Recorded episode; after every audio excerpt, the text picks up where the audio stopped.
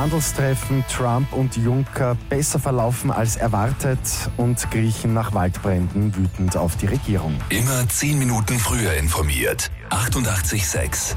Die Nachrichten.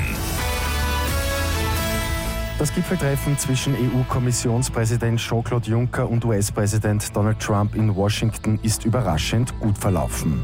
Trump sagt, wir wollen die Handelsbeziehungen stärken zum Wohl der Amerikaner und der Europäer.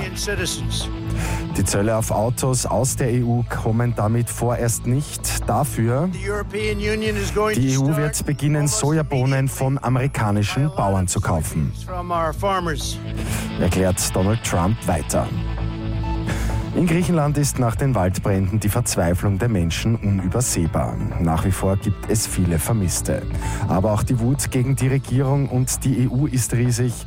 Viele geben dem strikten Sparkurs die Schuld, dass es überhaupt zu der Katastrophe mit mindestens 81 Toten gekommen ist. Beim Lotto 6 aus 45 hat gestern niemand die sechs richtigen erraten. Am Sonntag wartet damit ein Jackpot von rund 1,4 Millionen Euro. Das wären die Gewinnzahlen gewesen.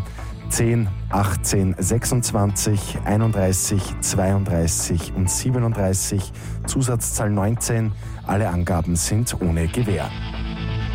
Und heute feiert einer unserer 88 Sex-Stars Geburtstag. Die gute Nachricht zum Schluss. Mick Jagger wird 75 Jahre alt. Wir auf 88.6, wir feiern das mit ihm. Den ganzen Morgen gibt es heute Songs von den Stones.